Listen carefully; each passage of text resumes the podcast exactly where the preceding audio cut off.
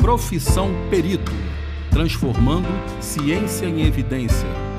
Um programa O Júri a Perícia, com Alfredo Maio. Participe do nosso podcast pelo e-mail podcast.ojuriapericia.com.br. Suas sugestões e opiniões são muito importantes para a gente. Olá, pessoal.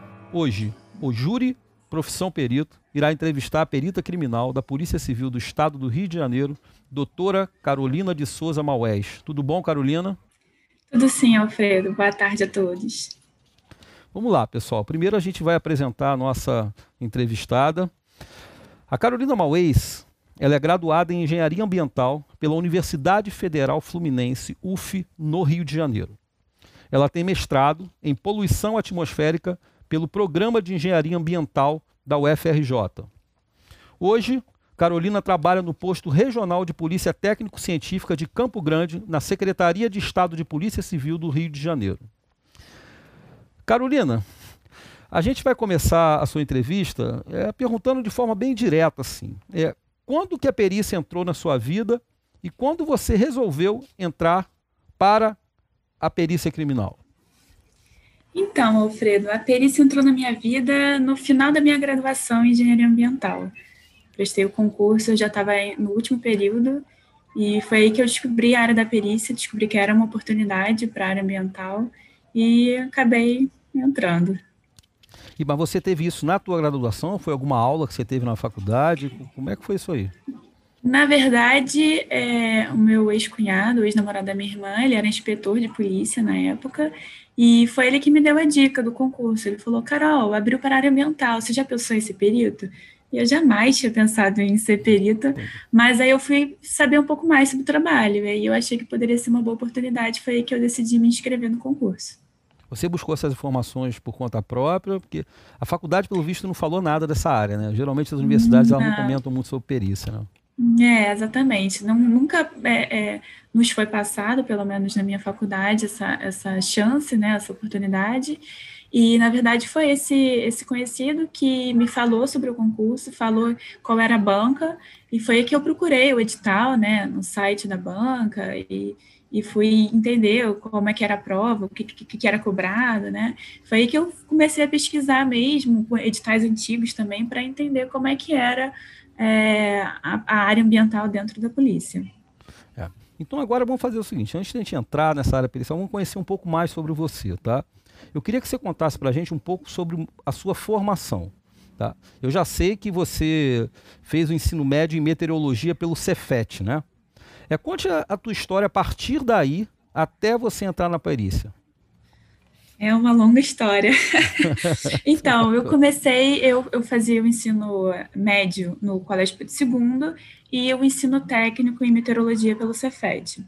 É, quando eu estava no último ano do ensino médio, eu prestei vestibular é, para a graduação em meteorologia, acabei passando para o UFRJ e comecei a faculdade lá.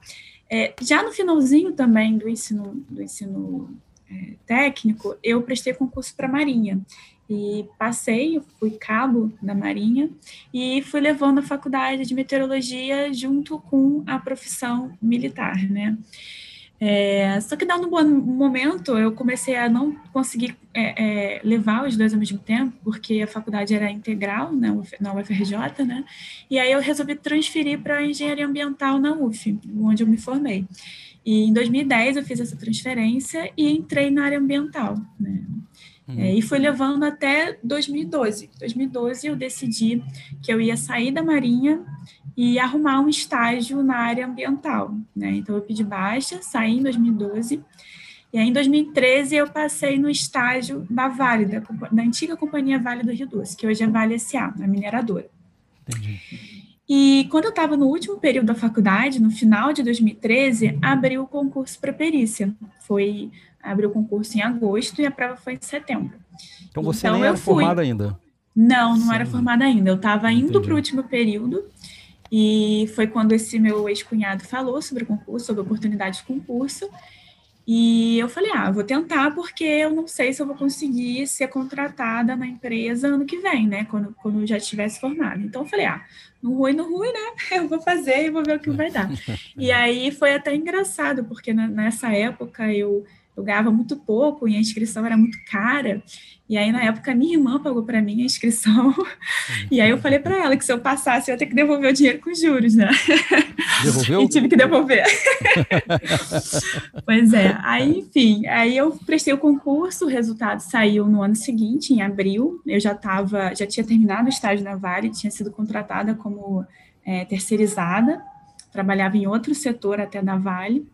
É, e aí saiu o concurso, o concurso, saiu o resultado em abril e eu não tinha ficado dentro das vagas. Então eu meio que deixei de lado, falei, não passei, então deixa para lá. Eram quantas vagas, Carol? Eram sete vagas. Para área ambiental eram, na verdade, oito vagas, sete vagas para ampla concorrência e uma vaga para cota de índios, negros e e com necessidades especiais. Então, no, no, final das contas, eu fiquei fora, né? Fiquei em nono das sete e uhum. deixei de lado, assim, né? Achei que não, não ia rolar mesmo, né? Só que uhum. aí, depois de quatro meses, em agosto, é que é, saiu uma nova convocação para aquelas pessoas que ficaram fora, né? Que a gente chama de excedentes. E foi aí que eu fui chamada. Carol, você lembra a data em que você foi chamada no concurso? Eu fiz a prova dia 8 de setembro de 2013. Uhum. E eu fui chamada, o Diário Oficial saiu no dia 31 de julho. E aí eu tive uma semana exata para poder decidir e fazer a matrícula na Cadepol. E dia 11 de agosto de 2014 eu comecei a Cadepol. É. É, é, impressionante a capacidade que ela tem de lembrar as datas todinha. Né? É isso aí. Vocês estão vendo. Não foi colado, exemplo, eu juro é. que não foi colado.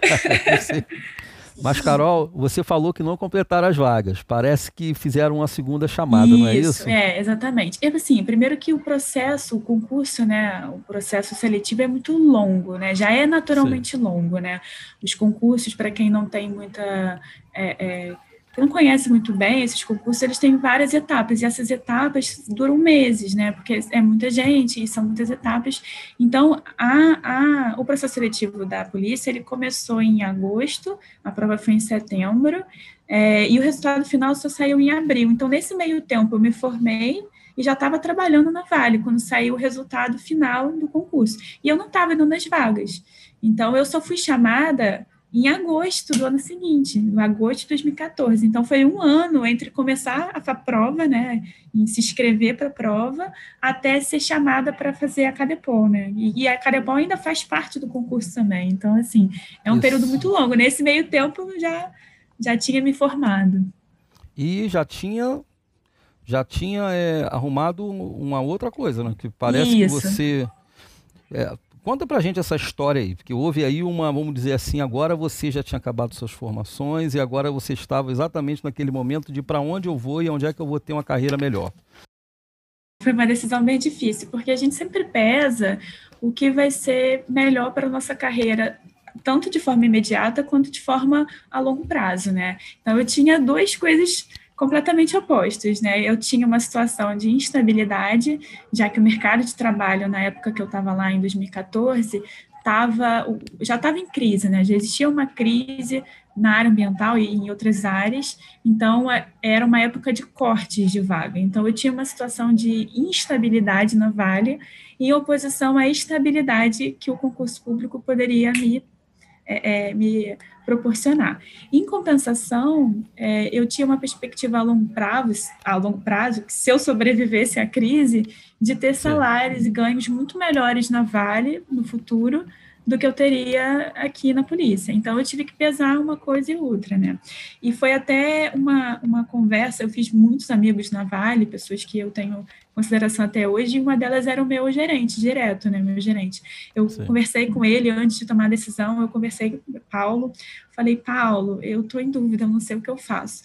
Ele falou, Carol, como seu chefe, eu diria para você ficar, porque você é muito importante aqui, eu gosto muito do seu trabalho, mas como seu amigo, ele falou, vai. aí, eu, aí eu entendi aquele recado, ele falou, pô, Carol, eu gosto muito, mas a gente não tem como prever, porque a situação da empresa tá assim e tal. Então, assim, vai, sabe, vai e, e seja feliz. Aí eu falei, então, beleza.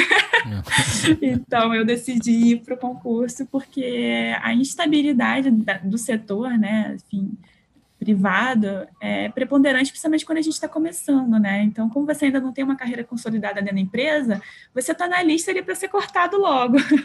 então, eu, tipo, ele falou para mim, Carol, não posso te garantir aqui, eu não posso me garantir como é que eu vou garantir você. Então, vai para o concurso. É, e, e, foi assim que eu, é, foi assim que eu decidi, falei, ah, vou encarar, né? Vamos lá. Mas vamos, vamos orientar aqui os nossos ouvintes. Você decidiu a fazer a Cadepol. Não é isso? Isso, é, e é, decidi, isso, né? decidi topar a Cadepol. Eu nem sabia isso. se eu conseguir terminar a Cadepol, porque ainda tinha as dificuldades, a prova, ainda tinha que esperar a nomeação, enfim. Mas eu decidi tentar, né? Tentar e ver o que, que ia dar.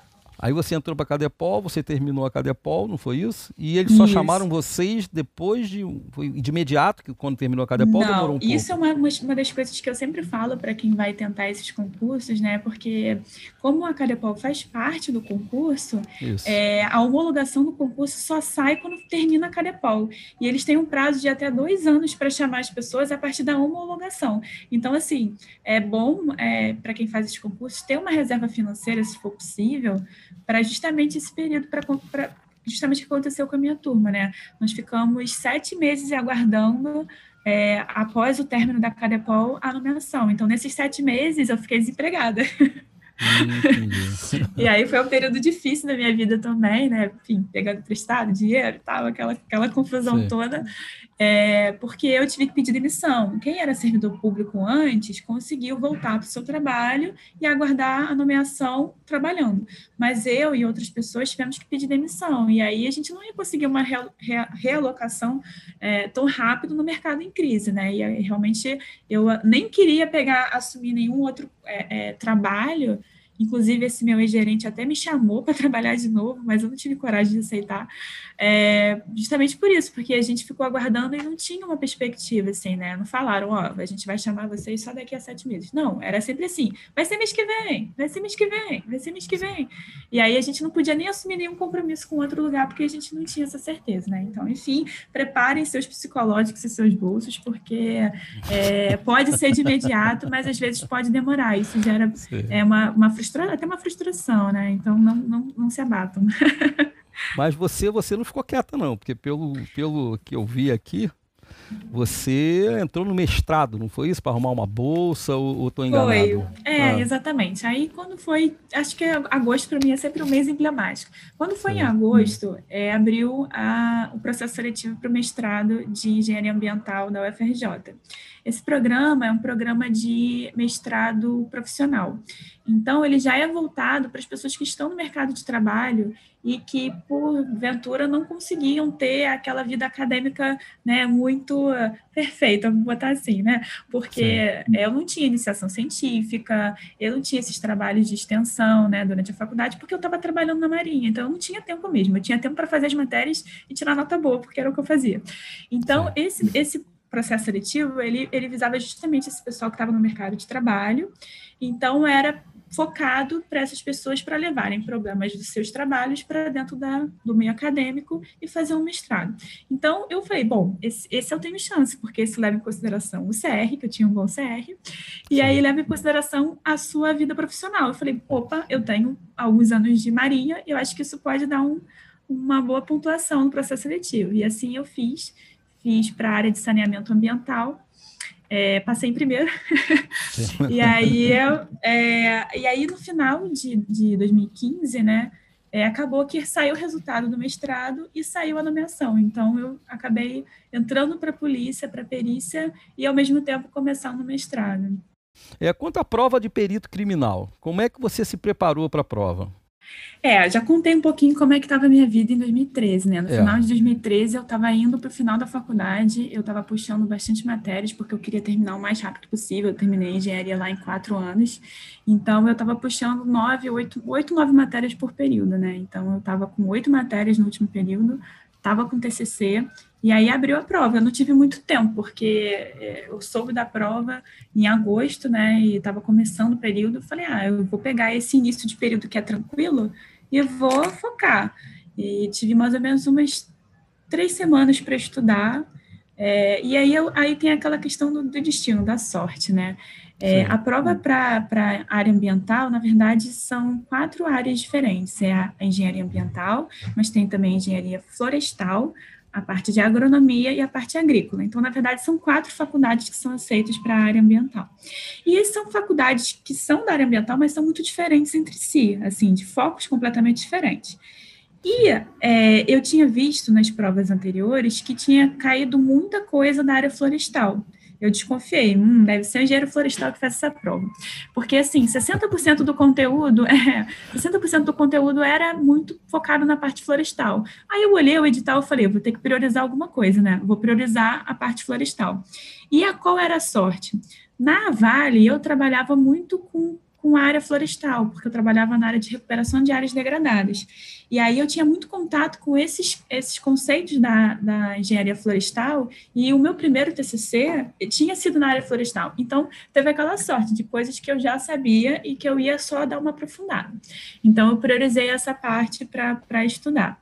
Então, eu fui pegando o edital, fui vendo os tópicos do edital e fui buscando material na internet, estudando com o que tinha na internet. Entendi. Ou foi seja, basicamente é, isso. É, ou seja, você pegou, já foi investigar, né? Foi dar uma investigada. Foi investigar. Foi é. ver o que, que tinha antigo, né? Para poder ter uma base, assim, para ter uma noção de como é que era a prova. E aí eu percebia que tinha essa predominância da matéria florestal. Eu falei, então eu vou focar, porque a parte ambiental, como eu fazia faculdade e eu estava com tudo fresquinho, né? Porque eu estava tendo aí na Sim. aula, falei, eu vou tentar me garantir na parte ambiental, vou focar no que eu não sei, que é muito, né? Que era a parte florestal. Sim. E aí foi assim foi. Entendi. Aí você fez a prova e agora, é, no dia que você recebeu a prova, você deu de cara com a prova, abriu a prova, você, você se sentiu segura, se sentiu confiante no momento que começou e logo que você entregou a prova? Não, não me senti não. Vou te falar que eu falei, nossa senhora, muito decoreba, muita coisa assim. Falei, pô, não vou passar. Já, eu tinha certeza que eu não ia passar, assim. Eu tinha certeza que eu não ia tirar o mínimo, sabe? Porque até porque são quatro, é, como eu falei, são quatro faculdades que são da área ambiental, mas elas têm focos completamente diferentes. Não tem como uma pessoa dominar aquilo tudo, sabe? E, e a não ser que tenha muito tempo de preparo, que não foi meu caso. Então eu saí assim, totalmente derrotada. Falei, não passei. Deixa pra lá. Então, Carol, você fez prova para a vaga de perito criminal na área ambiental, não foi para perito criminal geral? Não, foi para a área ambiental específica. Aqui no Rio de Janeiro, as provas são específicas e hum. é, tem duas provas, na verdade, né? Tem a prova de português, que vale 30 pontos, e a prova específica, que vale 70. Então, você precisa tirar o mínimo em cada uma delas. Eu, aí, na época, eu mandei bem em português até, que não é meu forte, mas na parte ambiental, eu até tirei uma nota é, relativamente baixa, perto da média, perto da, da, metade, só que as notas todas, no geral, foram baixas, né? Então, isso me ajudou. é. É, devia ser o grau de dificuldade da prova, até mesmo porque você Exato, falou que é, é, não é tão é. simples. Cada faculdade não. dá um assunto e o pessoal joga tudo isso num bolo só, deve, deve ter sido difícil para todo mundo. Exatamente. Mas, e aí, Carol, você, o pessoal que faz prova sempre faz isso aqui, ele acha que é só a prova. Depois tem a parte física. Como é que foi essa, onde é que tu fez essa prova? Como é que foi essa prova? Foi fácil de fazer? Como é que foi? Olha, a prova foi difícil, porque esse ano que eu estava no último é, é, período da faculdade, eu estava totalmente sedentária.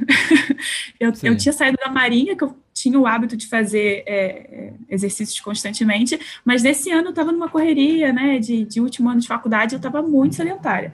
Só que eu tentei, né, quando chegou próximo, a data foi até curioso, porque o, essa prova física foi no dia 13 de dezembro de 2013, e 13 de 13 dezembro, de dezembro é o dia do marinheiro.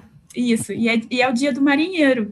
E eu achei muito irônico, porque eu achei que eu nunca mais ia comemorar o dia é, do marinheiro dentro de um quartel. E lá eu estava dentro de um quartel de marinha, fazendo a prova física para a polícia. Eu falei, nossa, as ironias do destino. É. e aí eu tentei, né, um pouco antes, assim, me preparar, principalmente para a corrida de distância, de resistência, que é, é, é um desgaste né, maior E o resto eu fui confiando na adrenalina no momento. É. E Carol, me fala aí do, do, momento em que você descobriu que você tinha passado nesse concurso. Que, eu vou para você eu posso perguntar que dia que foi, onde é que você estava? Você lembra?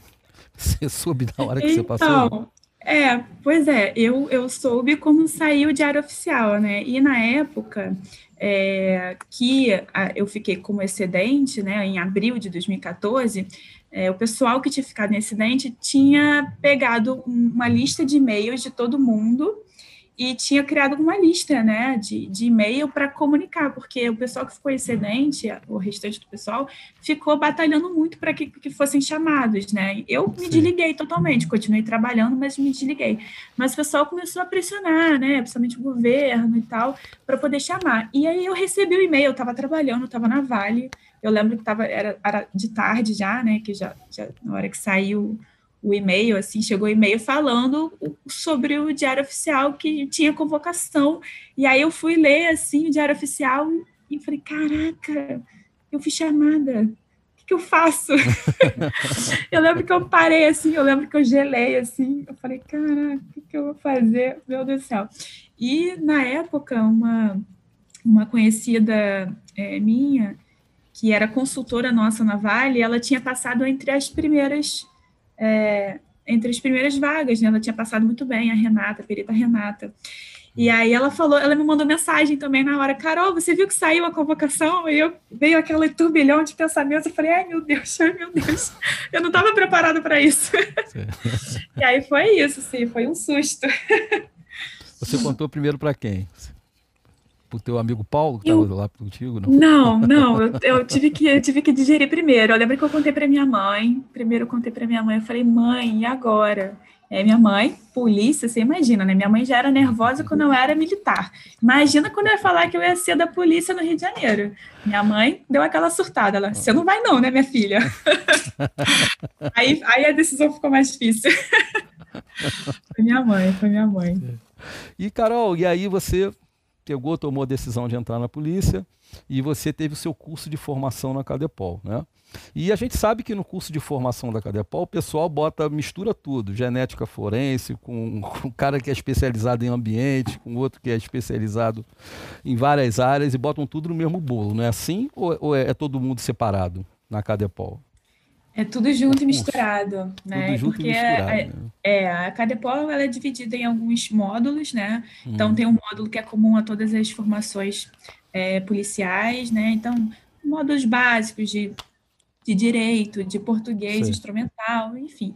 E tem os módulos específicos, mas todos os peritos, seja qual, qual for a formação acadêmica, todos têm que aprender um pouco de tudo.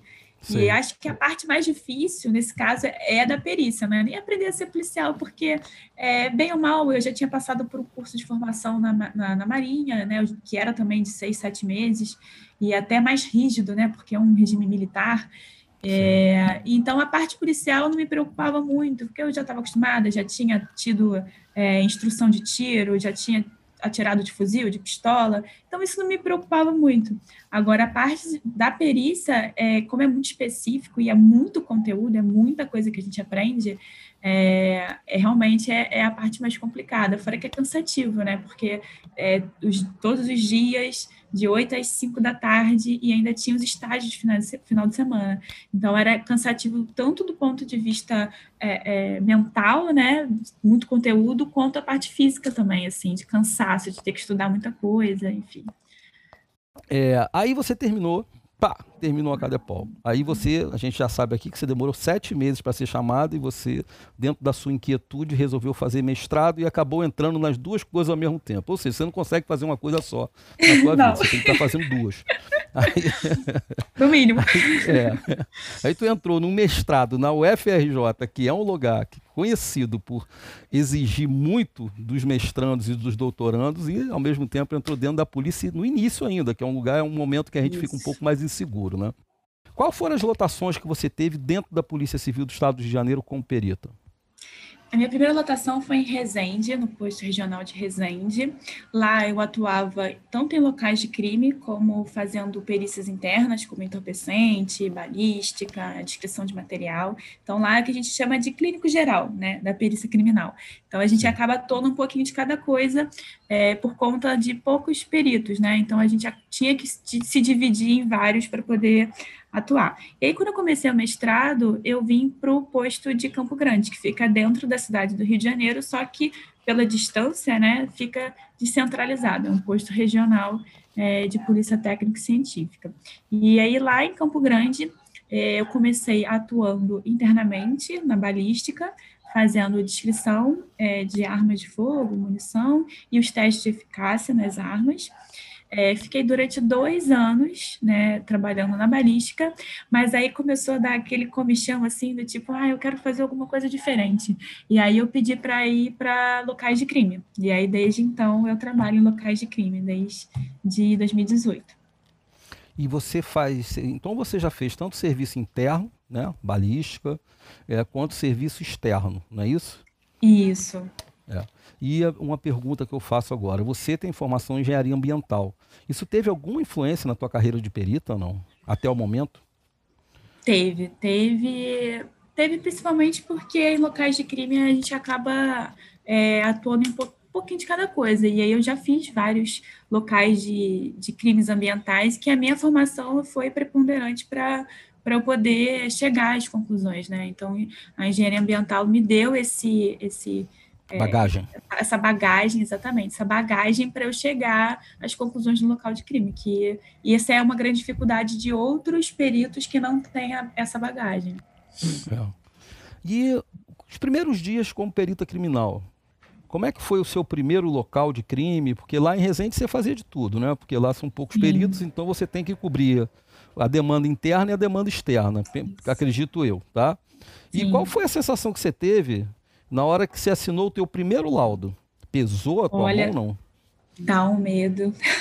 não vou mentir, não, dá um medo, porque a gente se sente muito inseguro, né? Assim, apesar da gente aprender bem durante a Cadepol, o que se deve falar, o que não se deve falar, que você só pode escrever quando você tem certeza e tal, a gente sempre fica na insegurança de ou falar demais ou falar de menos, né? Ou, enfim, dá uma insegurança, assim. Eu lembro, e eu, assim, eu sou uma pessoa muito organizada no trabalho. Então, eu tenho uma planilha Excel com todos os meus laudos. Eu estou mais ou menos em 2 mil, laudos, mais ou menos. E aí eu tenho lá o registro do, do meu primeiro laudo de local, que foi um dano num, num hospital, uma pessoa chegou lá revoltada e chutou uma porta lá de, de alumínio que quebrou, quebrou o vidro, e lá fui eu de madrugada fazer esse crime de dano. O laudo foi simples, mas sempre dá um, né, aquela aquela sensaçãozinha de será que tá certo? Mas foi. Quais foram os medos os medos que vieram na sua cabeça na hora que você assinou o laudo? O que, é que você começou a imaginar as situações, ah, vamos dizer assim, as, ah, as previsões que você teve de que poderia ah, dar já falei, ih, vão me chamar, ih, vão falar que o meu laudo tá ruim, ih, vão falar que tá faltando alguma coisa. já, já pensa logo no pior, né? mas graças a Deus não deu em nada, até agora. Agora eu queria que tu falasse para a gente aqui, Carol, é, um pouco mais da tua área, tá? A tua área específica, a qual que você fez prova quando você entrou na polícia, que é a perícia ambiental. Como é que, como que é a forma ideal de se fazer uma perícia ambiental? Exemplifica aí alguma algum, algum tipo de crime que possa ter uma perícia de da área ambiental aí, que você possa explicar para a gente em detalhes como é que é feito, como é que você analisa o local, o que, que você pega, o que, que você colhe, para onde você manda. Você pode fazer isso para a gente, para o nosso ouvinte claro. ter a ideia? Sem dúvida. É, primeiro que assim, a, a, área de crimes ambientais ela é bastante extensa, né? Se a gente for ler lá a lei 9605 de 98, que é a lei de crimes ambientais, a gente tem algumas seções que tratam é, sobre os, as tipologias de, de crimes, né? Então, a gente tem lá crimes contra a flora, crimes contra a fauna, crimes de poluição e outros crimes, e aí os crimes contra a administração e etc. Então, para a gente de locais, o que importa são esses três, né? Crimes contra a flora, contra a fauna e de crimes de poluição. É, crimes contra a fauna, a gente tem maus tratos, né? Que a gente ouve bastante, que é, tá, toda hora a gente escuta falar nos noticiários. E aqui, onde eu atuo, aqui em Campo Grande, a gente tem muito os crimes contra a flora, que seria basicamente o desmatamento irregular, né? E tem também os crimes de poluição. Então, geralmente, o que, que a gente faz quando a gente vai num crime de desmatamento irregular? Primeira coisa que a gente vai, a gente chega no local e a gente identifica que houve a supressão da vegetação. Ah, só a supressão de vegetação diz que é um crime? Não. Por quê? Porque aquela autorização, aquela, aquela, aquela supressão pode ter sido autorizada e a pessoa vai ter que apresentar um documento provando que ela estava autorizada a fazer a supressão. Então, uma das coisas que o perito tem que identificar é se há ou não essa licença para suprimir. Né? É, um, é um ponto importante. Na maioria das vezes, não tem nenhum documento autorizando. Então, aí o que a gente faz? A gente constata que houve realmente uma supressão de vegetação, a gente tenta constatar quais foram as espécies, se é uma espécie nativa, se é uma espécie exótica, né? Isso tudo a gente registra através de fotografias, a gente faz o levantamento das coordenadas desse local, a gente faz o cálculo de toda a área que foi desmatada, porque isso é importante. Né? Atualmente, em Campo Grande, a gente está fazendo é, uma valoração ambiental desse dano, através de uma metodologia que foi proposta até por um dos peritos de Campo Grande, é uma, uma coisa inovadora da, da perícia do Rio de Janeiro, é, e a gente faz o laudo ambiental, o laudo, né, constatando tudo isso, constatando que houve a supressão da quantidade de, de área que foi desmatada e qual o valor daquele dano ambiental gerado. No caso dos crimes de poluição, a gente só pode, é, é, no local, dar uma é, é análise qualitativa da poluição. Então, no local, o que a gente faz? A gente analisa qualitativamente aquele meio. Então, se a gente vai em um local de poluição do solo, por exemplo, a gente consegue muitas vezes visualizar que aquele solo está contaminado com alguma substância. A gente consegue visualizar, por exemplo, que está tendo um, um lançamento de um efluente num, num corpo hídrico. Só que a gente não consegue quantificar no local. Então, Aí que entra a coleta de amostras. Então, a gente vai coletar uma amostra daquele solo, vai coletar uma amostra daquele corpo hídrico e vai mandar para o laboratório específico para fazer a análise daquele poluente e verificar se aquele poluente está acima do que a, a, legislação permite. Então, no caso do corpo hídrico, por exemplo, algumas indústrias são autorizadas a lançar efluentes até uma certa quantidade no corpo hídrico. Então, a gente só vai constatar o crime de poluição se a gente determinar que aquele lançamento está acima do permitido. Então, o trabalho da perícia criminal é constatar tanto qualitativamente, né, a presença, por exemplo, de odores, a presença daquele material no solo, quanto quantitativamente, para poder afirmar, sim, é um crime de poluição. Né? Então, a gente tem essas duas principais formas de atuar na área de perícia ambiental, além da, do crime de maus tratos. E, e, Carol, em relação à quesitação, tá? É, por exemplo, eu sou periculogista, a quesitação ela já vem prontinha para mim. Então, uhum. já sei tudo que o cara quer saber. Uhum. No caso de uma perícia aí de poluição, por exemplo, essa quesitação, ela já é padronizada ou é você mesma que, que, que chega às suas conclusões ali durante a, a tua discussão, você divide em tópicos para depois concluir? Como é que funciona isso? Ou essa quesitação ela é padronizada? É, no, de um modo geral, a aquisição é padronizada. Mas às vezes acontece de quando a gente recebe essa solicitação, lá em Campo Grande, a gente recebe uma solicitação direta da delegacia por um telefone funcional. E aí, quando eles falam que é um crime ambiental, eu já pergunto, mas é crime ambiental de quê? Porque crime ambiental é muito genérico, né? A gente tem Sim. essas diversas possibilidades. Às vezes acontece de ter mais de um crime ambiental no mesmo local. Então, primeiro eu, eu tento entender o que a delegacia quer saber. Ah, tá tendo um lançamento de um efluente assim, assim, assado nesse local. Então, eu já sei o que, que eu preciso fazer. Mas quando é uma, uma aquisição genérica, aí eu sou da área eu vou olhar tudo que está de errado. Né? Então, eu vou olhar tudo que tem no meu local. Já fui chamada para locais de, de desmatamento onde estava ocorrendo também uma poluição. E eu coloco tudo no meu laudo, né? porque o, o, trabalho do perito é reportar o que está acontecendo no local. Então, se está acontecendo outras coisas, eu coloco também. Já aconteceu, por exemplo, também ser um local onde estava tendo desrespeito às normas trabalhistas, as NRs, né, as normas regulamentadoras. E Sim. eu coloquei também, porque os funcionários estavam submetidos é, é, a condições é, assim inimagináveis de higiene, de insalubridade. E eu coloquei também isso no meu lado, apesar de não ser matéria criminal, é uma matéria que ajuda ao juízo entender a situação que estava ocorrendo lá. Então, eu acho isso é. importante, o perito ter essa, essa, esse critério na hora de não só estar é, é, respondendo os quesitos, como também tudo que está acontecendo no local. Acho importante. É. É, eu vou esclarecer aqui aos nossos ouvintes, o quesito são perguntas, tá? São perguntas porque o, o perito, ele é uma espécie de tradutor, sabe? Ele vai pegar um assunto ambiental e, ao responder essa pergunta que a gente chama de quesito, ele vai transpor aquele assunto ambiental de engenharia para o assunto de direito. Quando ele responder aquela pergunta, aí o juiz, ou então o promotor, o defensor, ou um advogado, eles vão ler aquilo ali e vão entender. Então esses quesitos, eles, eles são espécies de mecanismos de tipo um Google Tradutor, sabe? Para responder. Por isso que a gente fez essa pergunta e a Carol está nos falando aí. Que quando você vai fazer, é, é, solicitado pela delegacia a análise de um crime ambiental, ele precisa saber do que, que é, porque os quesitos devem ser diferentes, não é isso, Carol? Se Exatamente. For um, é, se for para flora, se for para fauna, se for para poluição.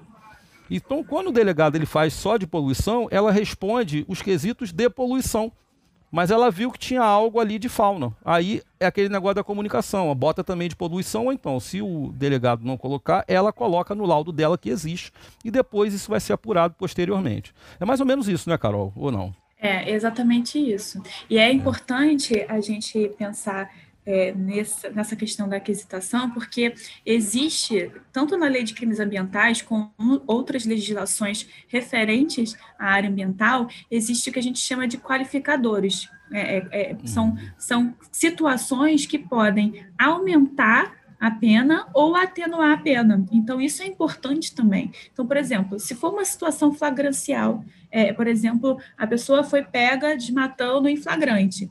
Se for no período da noite ou final de semana, isso é agravante de pena.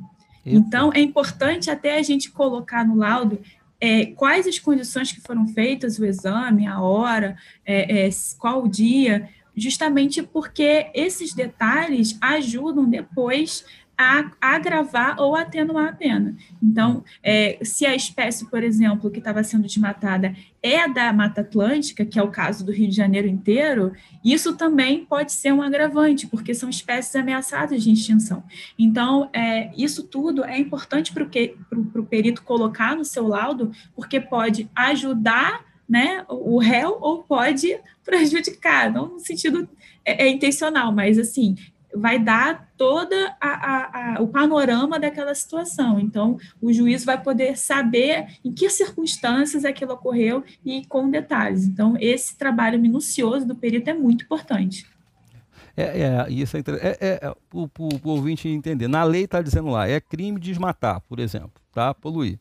É, se desmatar na segunda, na, no final de semana, a pena aumenta de um terço a dois terços. Não sei se é isso. Então, é, quando a é. Carol responde lá, tem uma pergunta assim: é, o crime foi cometido no final de semana? Aí a Carol bota sim. Quando ela botou sim, ela falou para o juiz que estava vendo a pena lá: o juiz, isso aí foi no final de semana, isso aí foi o artigo tal no inciso tal. Isso daí é qualificadora. Então a pena dele vai ser maior do que se não tivesse sido no final de semana. Entendeu? É, é mais ou menos assim que funciona o nosso trabalho quanto perito. É, um perito na, na área criminal. Não é isso, Carol? Eu estou falando é, é besteira. É isso. É, não, é, é isso mesmo, porque na lei de crimes ambientais fala sobre as situações que agravam a pena, por quê? Por que, que à noite, por que final de semana é, são agravantes? Porque se entende que a pessoa cometeu aquele crime de forma intencional para escapar da fiscalização que é feita mais recorrentemente durante a semana, durante o horário é, comercial. Então, se ela fez isso no final de semana e à noite, ela está se aproveitando do momento de é, é, mais fragilidade.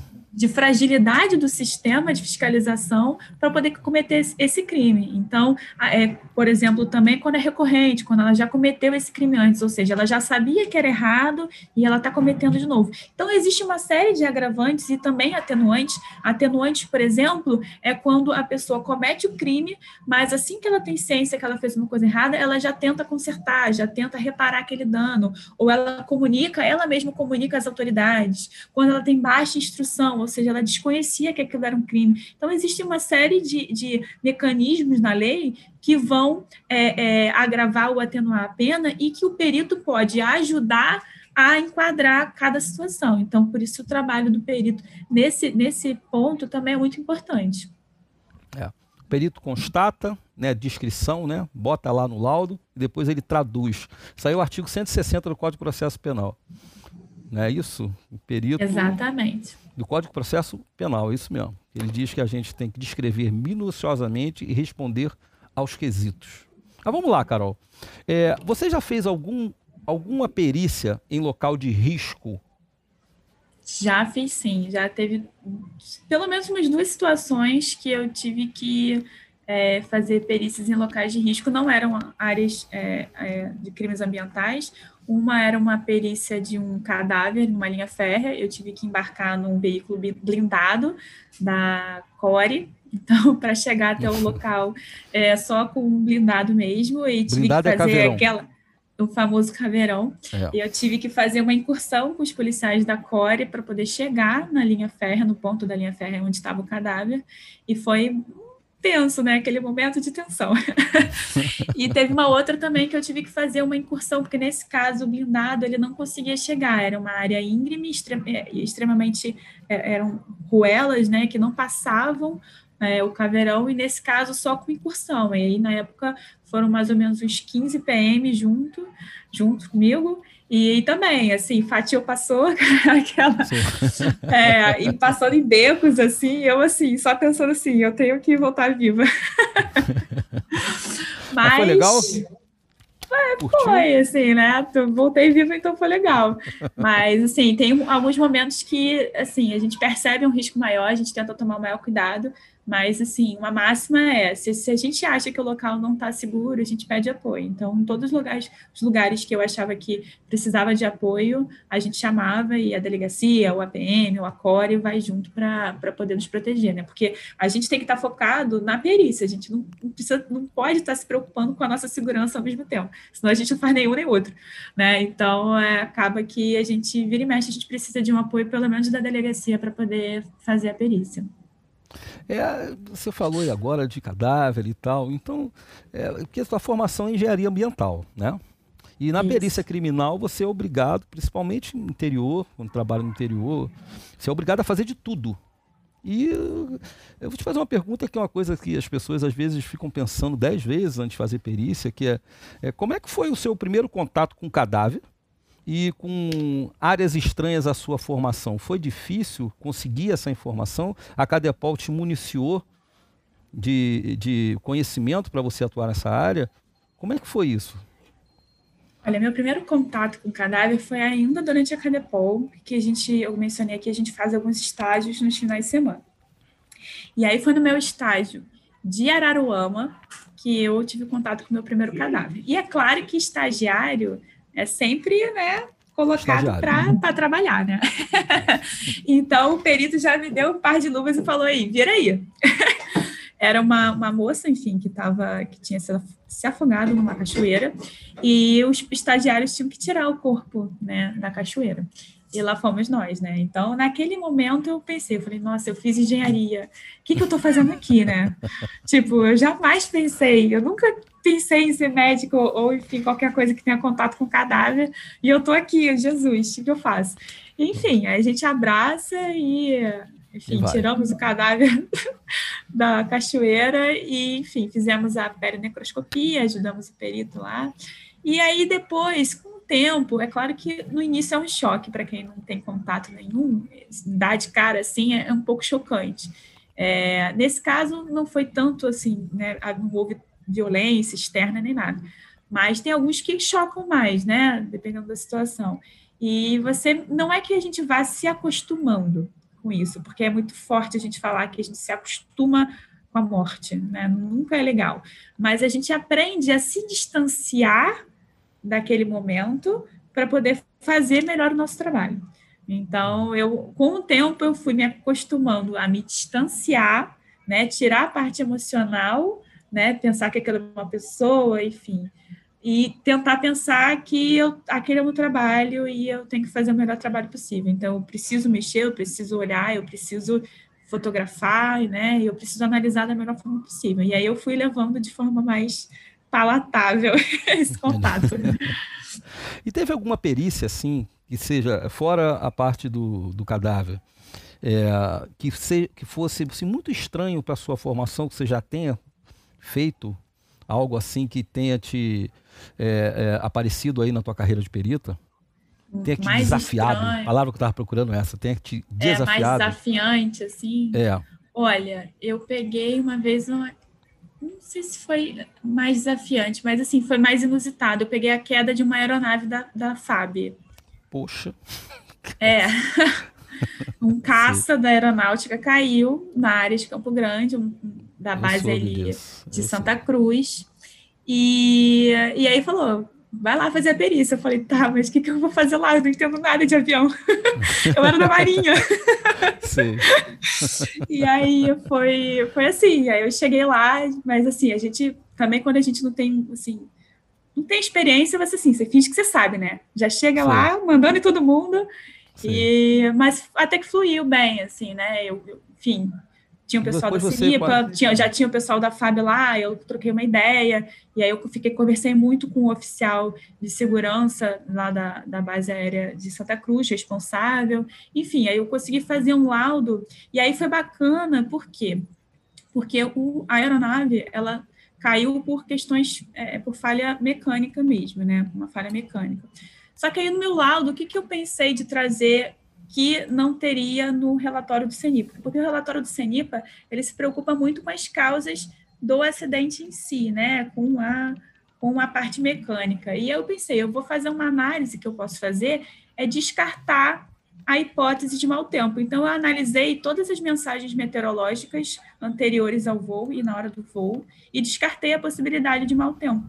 Então eu acho que isso pude agregar um pouco, mesmo que não completamente, é, na conclusão da investigação. Então, meu laudo falava, olha, pelo menos mau tempo não foi, então vamos investigar as outras coisas, né?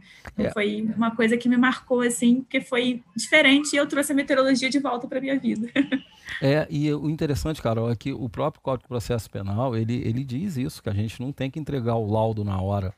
Uhum. Porque nós não, a gente não não tem todos os conhecimentos para conseguir cobrir todos os fatos que podem acontecer durante a, a, a um, um, crime, entendeu? Ou seja, uhum. situações aí que vão vir coisas novas que a gente não vai saber Sim. e por isso que ele dá para a gente uhum. um período para que a gente consiga entregar esse, esse laudo, não é para entregar de imediato, tá? E às vezes quando o laudo ele é, vamos dizer assim, mais complicado, o perito pode solicitar é, mais tempo para fazer esse laudo, né?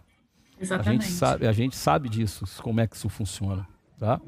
É, eu estou falando isso com, com, com os nossos ouvintes para eles entenderem que a vida de perito é um aprendizado diário, diário. É, diário. Uhum. Por exemplo, antigamente, quando eu era criança, não tinha essa história dessas maquininhas. Depois vieram essas maquininhas. Isso aí é parar a mão da Carol, cara. Essas maquininhas do bicho. Entendeu? E é aí, onde é que ela vai aprender isso? Entendeu? Então é natural, não é sempre que cai uma aeronave assim perto do trabalho da gente. Tá? pois é. Mas vamos lá. É, em relação o, a tua parte agora de relacionamento dentro da polícia. A gente sabe que a, a atividade de investigação policial é muito multidisciplinar. Tem várias formações, um montão de gente, né? Atuando em áreas uhum. diferentes. É, como que é esse a tua relação com a tua equipe de trabalho e com os elementos externos a, a perícia? Ou seja, dentro tanto do, da Polícia Civil quanto do Judiciário. Você já teve esse contato?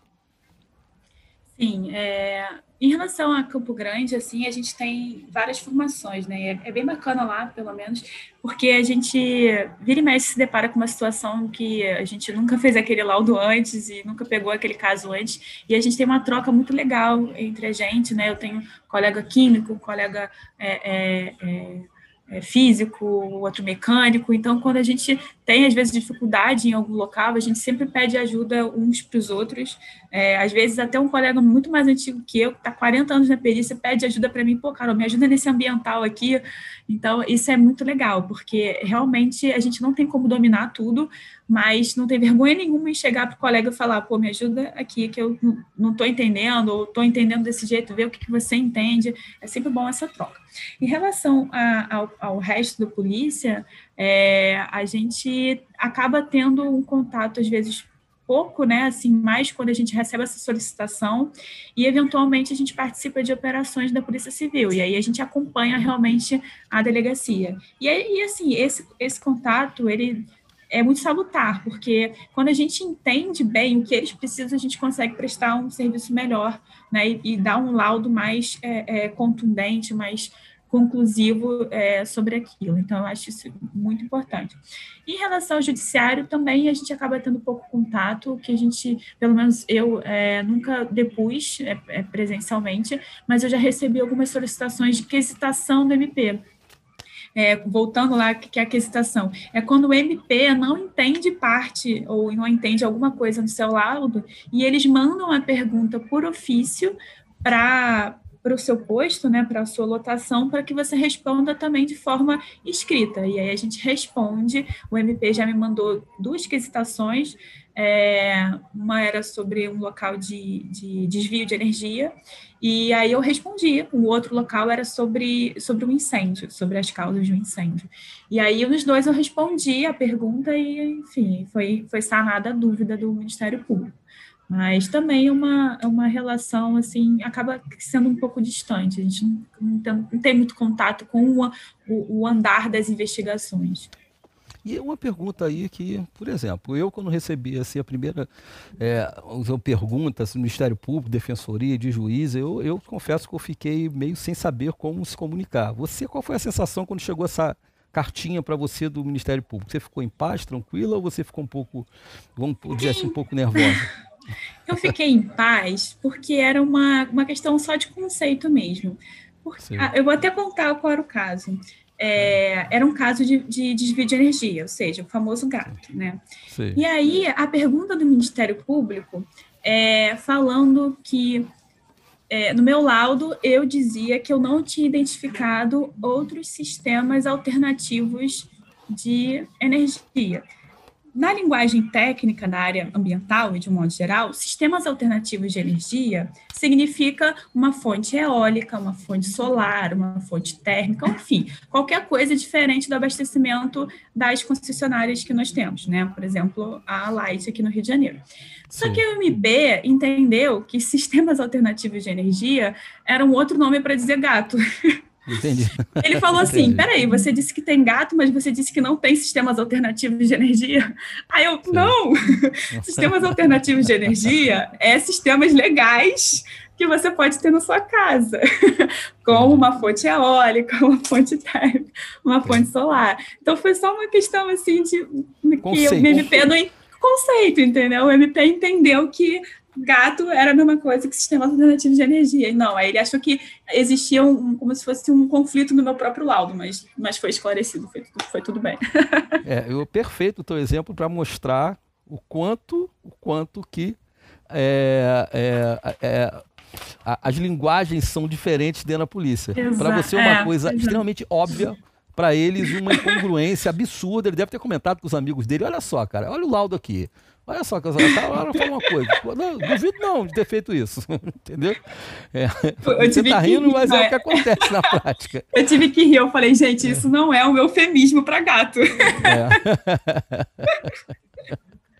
É, mas é muito engraçado. Voltando lá aquele negócio, daquele assunto que a gente estava falando sobre prazos, eu uhum. dei, uma, dei uma colada aqui, eu confesso que eu estava esquecendo de onde estava isso. Está é, tá exatamente no artigo 160, que ele diz o seguinte: os peritos elaborarão um laudo pericial, onde descreverão minuciosamente o que examinarem, ou seja, ele vai colocar ali as provas e depois ele vai traduzir e responderão aos quesitos formulados. E ele diz logo no parágrafo único aí, Carol, ele diz o seguinte: o laudo pericial será elaborado no prazo máximo de 10 dias, podendo este prazo ser prorrogado em casos excepcionais, a requerimento dos peritos. Por exemplo, a queda de um avião, para mim, é um laudo é, é, eu demorei um pouquinho para fazer isso.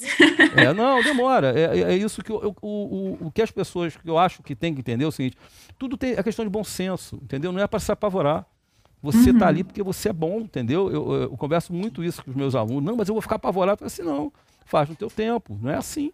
Você uhum. vai ver, uhum. tem assuntos que são difíceis mesmo. É, e principalmente pedir ajuda, assim, né? É, é muito é. comum a gente se deparar com situações de, ah, eu preciso ajuda. Já aconteceu comigo, de pedir ajuda para um perito legista para entender certa, certa lesão que eu vi no local. Já aconteceu do legista eh, falar, entrar em contato comigo para entender como é que estava o local para ele para ajudar no laudo também de necrópsia. Então, assim, é sempre pedir ajuda quando, quando se sentir inseguro, é, porque a gente, a gente é falho, a gente não sabe tudo, né? Então, acho que também o segredo é isso. É assumir que não sabe, estar sempre procurando ajuda, né? Quando precisa. É, exatamente. Ninguém sabe tudo. E outra, e outra, eu tive a oportunidade de trabalhar na DH do, como perito legista, e lá eu trabalhava direto com perito criminal, com papiloscopista.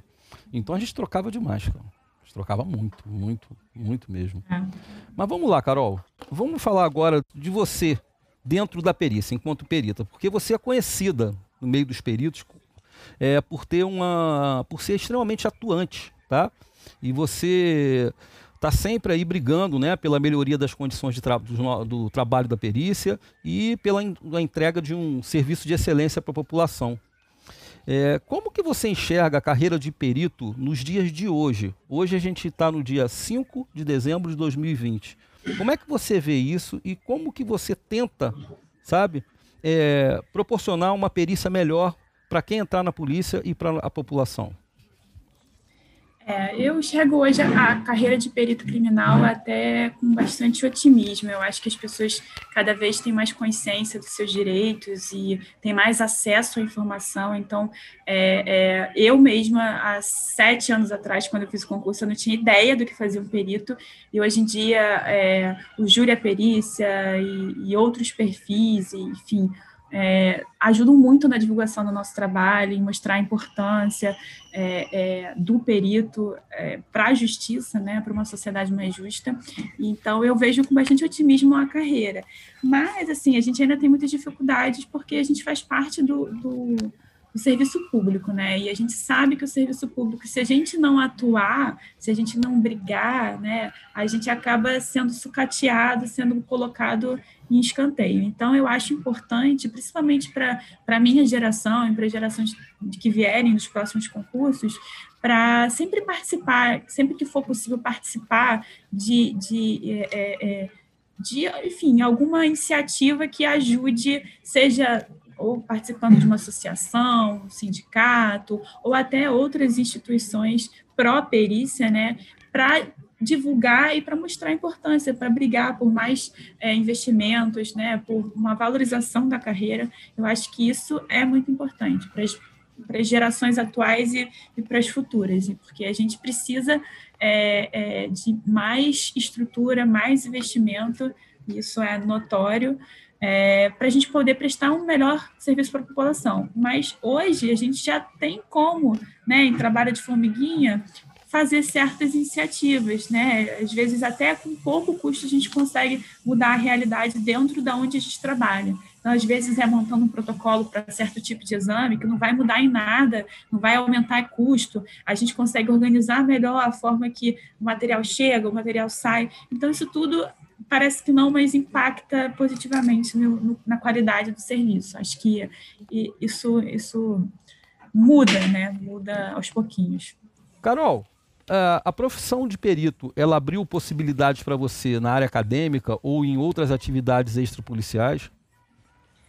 Olha, sim, porque eu comecei a dar aula é, em curso preparatório, tanto para perícia quanto para concursos ambientais, como ICMB e IBAMA.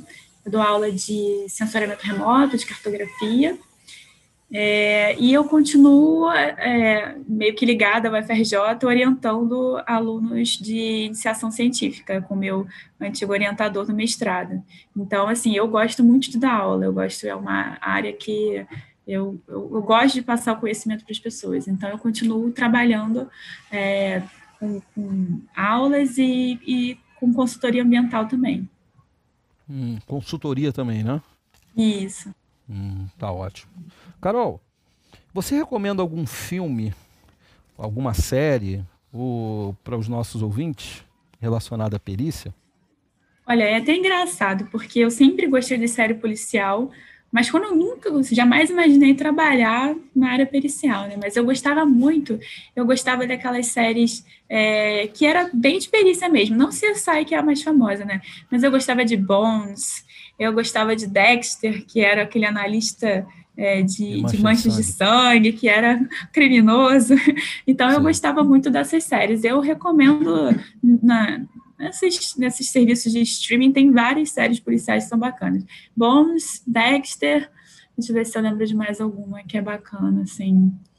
The Killing, e tem várias, eu já assisti muitas. E eu é. gosto muito dos documentários também. Então, na Netflix tem é, documentário sobre o é, Ted, Ted Bundy, né? que é aquele Sim. assassino também em série. Tem uma, uma coisa bem legal. Tem o Mind Hunter, que é, é aquela série que fala sobre é, que fala sobre a, o FBI, né, como nasceu a, a, a sessão Criminal de... Profiling. É, exatamente, é. Criminal Profiling no FBI é bem legal também. Tem várias, assim, eu gosto, eu assisto todas, né? Entendi. Carol, agora eu queria que você falasse um pouco de você. O que, que você gosta de fazer quando você não é perita criminal? Olha, eu sou da área ambiental, então assim, tudo que é natureza eu curto. Então eu gosto muito de ir para cachoeira, para praia, né, de fazer coisas ao ar livre, assim. Eu acho muito bom esse contato com a natureza. E aqui no Rio de Janeiro a gente tem bastante opção, né? Então tem trilha, tem cachoeira, tem praia. Então geralmente eu estou fazendo uma dessas coisas. Entendi.